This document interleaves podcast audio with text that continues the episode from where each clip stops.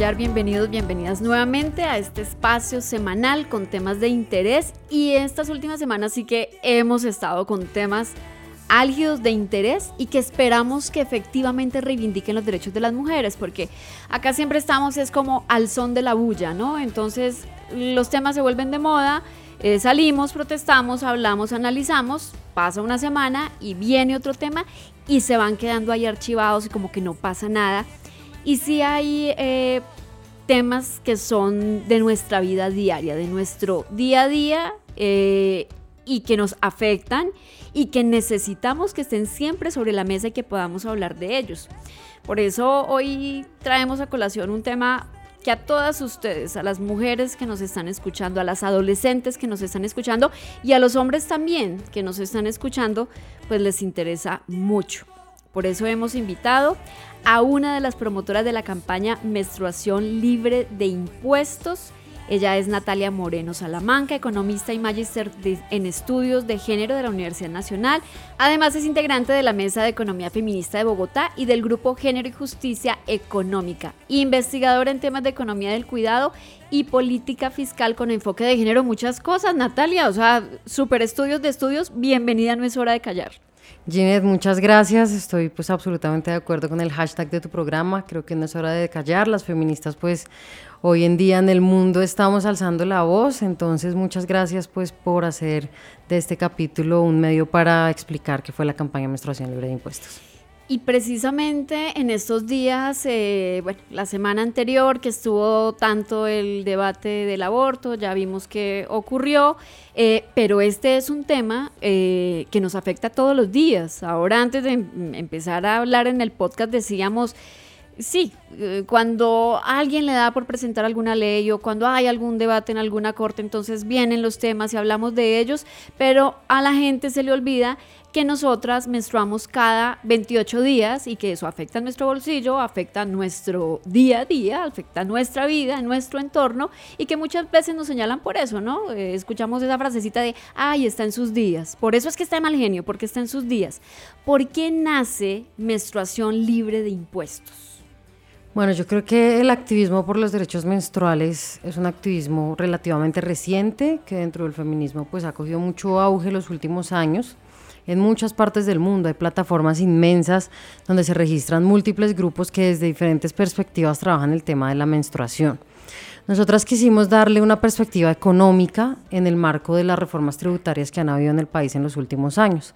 Esta campaña surge hace más o menos ya cinco años, en el año 2015, digamos, es como el inicio en el que varias colegas, que es lo primero que quisiera contar, somos varias compañeras feministas de diferentes, digamos, eh, orígenes, algunas sindicalistas, otras más académicas, otras de militancias más feministas, otras más del derecho, de la economía, que nos unimos con ese propósito, cómo afectan los impuestos a las mujeres.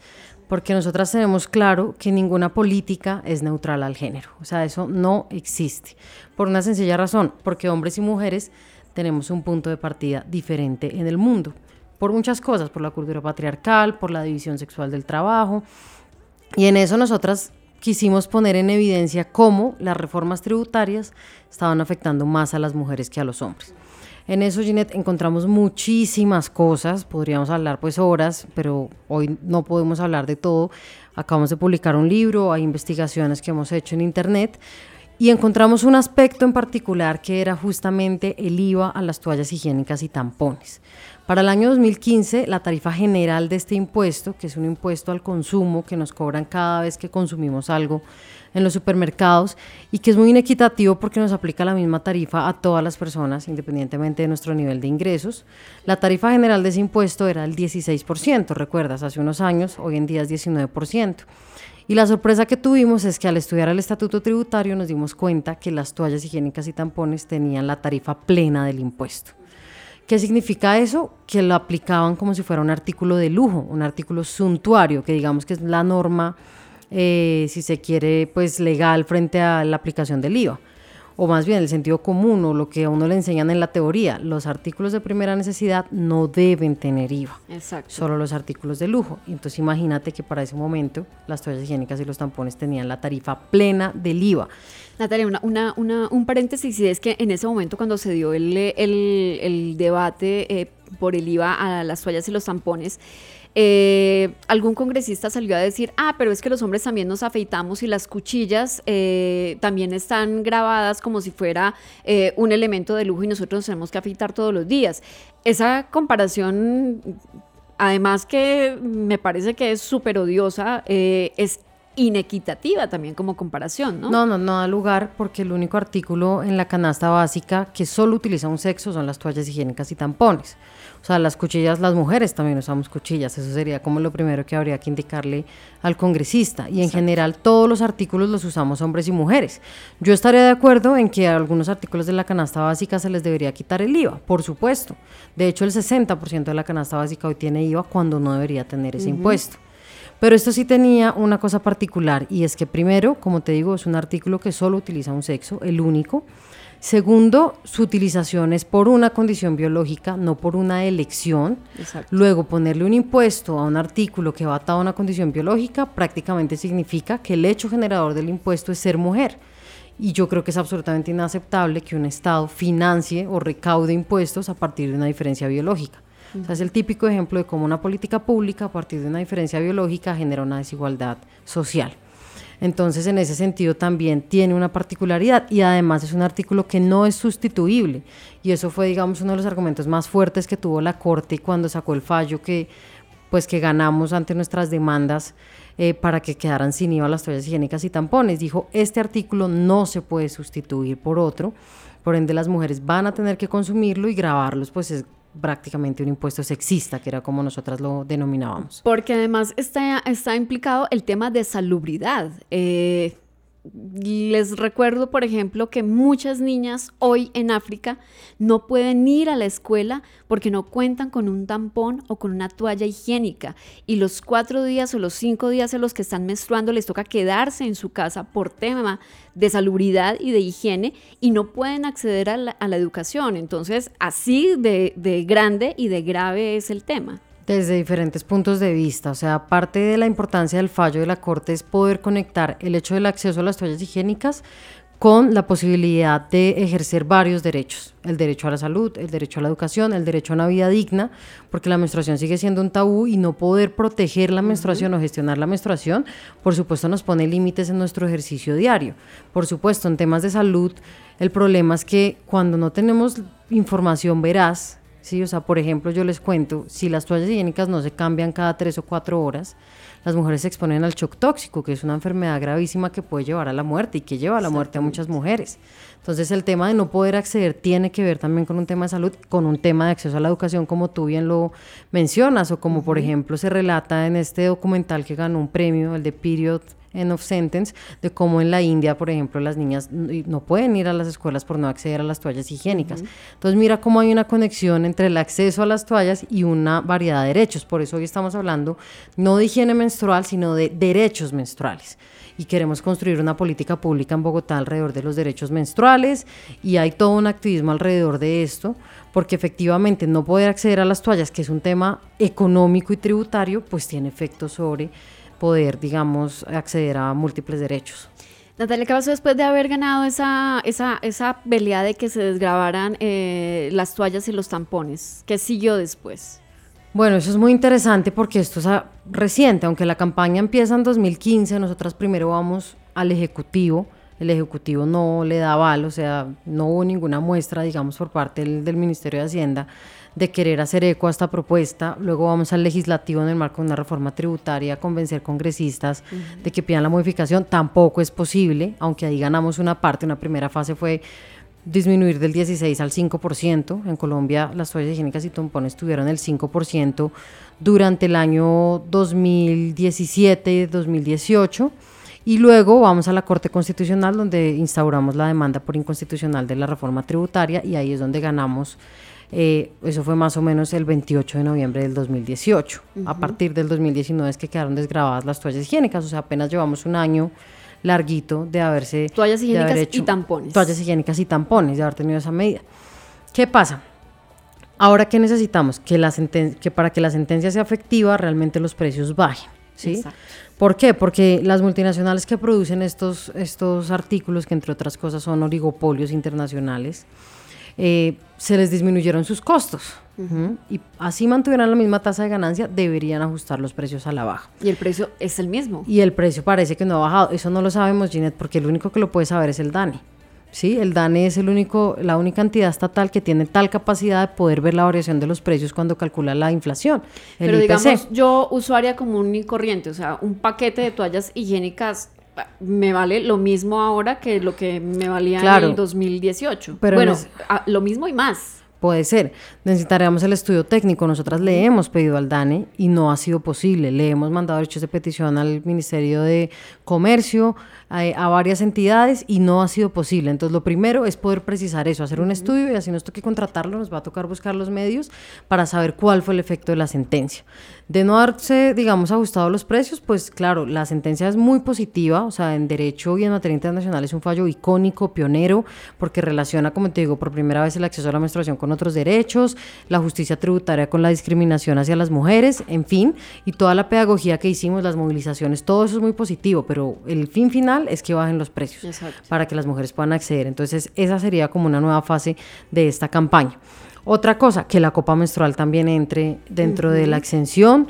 Ya los colectivos le han pedido a la Corte, la Corte lo negó, la Corte dijo que la, corte, que la copa era un artículo suntuario y que por ende tenía que tener la generalidad del IVA. Yo creo que esa es otra cosa que hay que discutir más a fondo con la Corte, porque las nuevas tecnologías son importantes en el tema de la menstruación y teniendo en cuenta pues también el tema del medio ambiente, yo creo que es importante que podamos evolucionar. Otro reto, la política pública que también la Corte le pidió a la Secretaría de la Mujer, a la Secretaría de Salud e Integración Social, frente a las mujeres habitantes de calle. No sé si recuerdas que, que, les dieran acceso gratuito a las toallas higiénicas.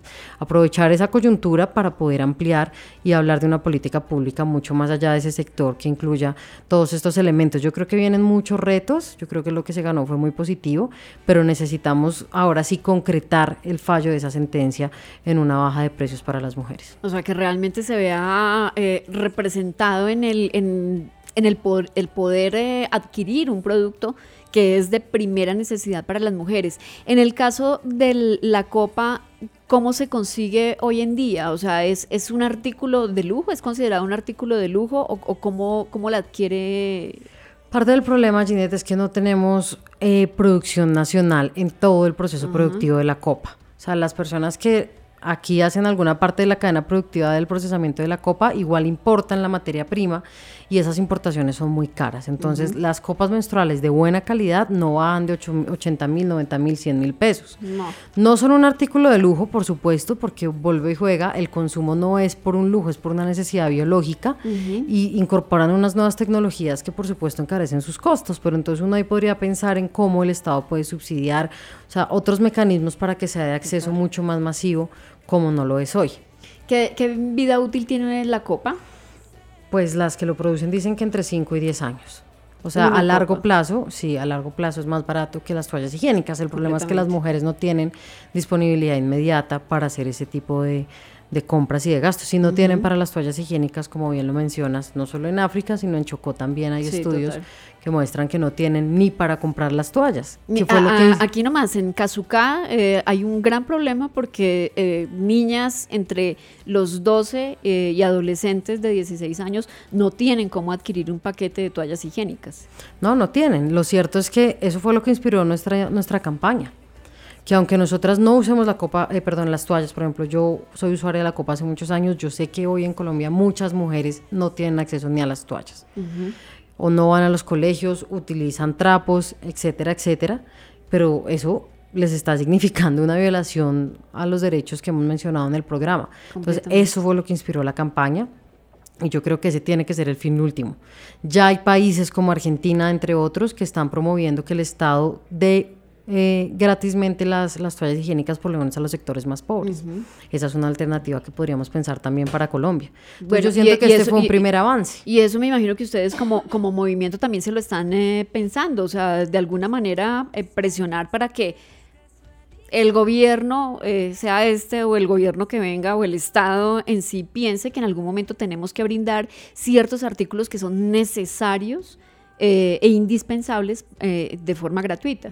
Claro, y en Bogotá ya han habido iniciativas en ese sentido. La Secretaría de Integración Social ha dado paquetes de toallas en algún momento, digamos, lo ha hecho. Tendríamos que ver si ya existe cómo lo reforzamos, pero definitivamente ninguna mujer puede dejar de vivir su vida por no acceder a las toallas higiénicas y tampones. Yo siento que este fue un primer paso que fue muy importante, muy inspirador. Colombia es el primer país de América Latina en desgravar estos artículos.